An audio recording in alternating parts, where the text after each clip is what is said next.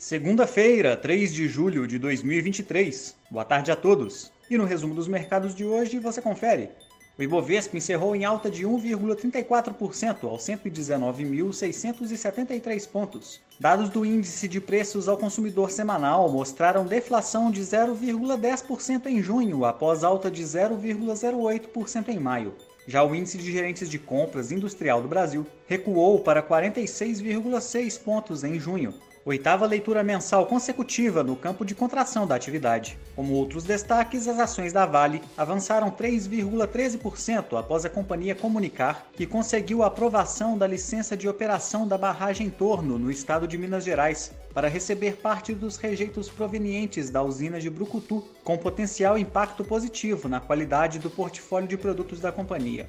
Já as ações da Minerva recuaram 1,98%, sendo influenciadas pela queda de 6,38% de exportação de carne bovina no mês de junho, capturada pela balança comercial do país.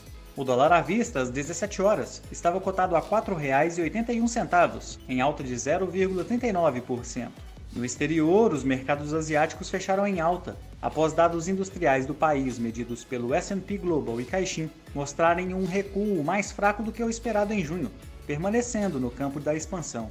No Japão, o índice Nikkei fechou em alta de 1,70% e na China, o índice Xangai Composto subiu 1,31%.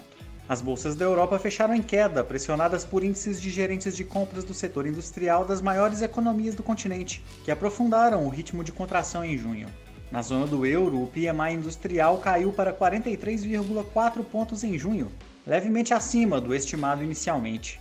Na Alemanha, França e no Reino Unido, os PMIs também vieram com números fracos e abaixo do esperado pelo mercado.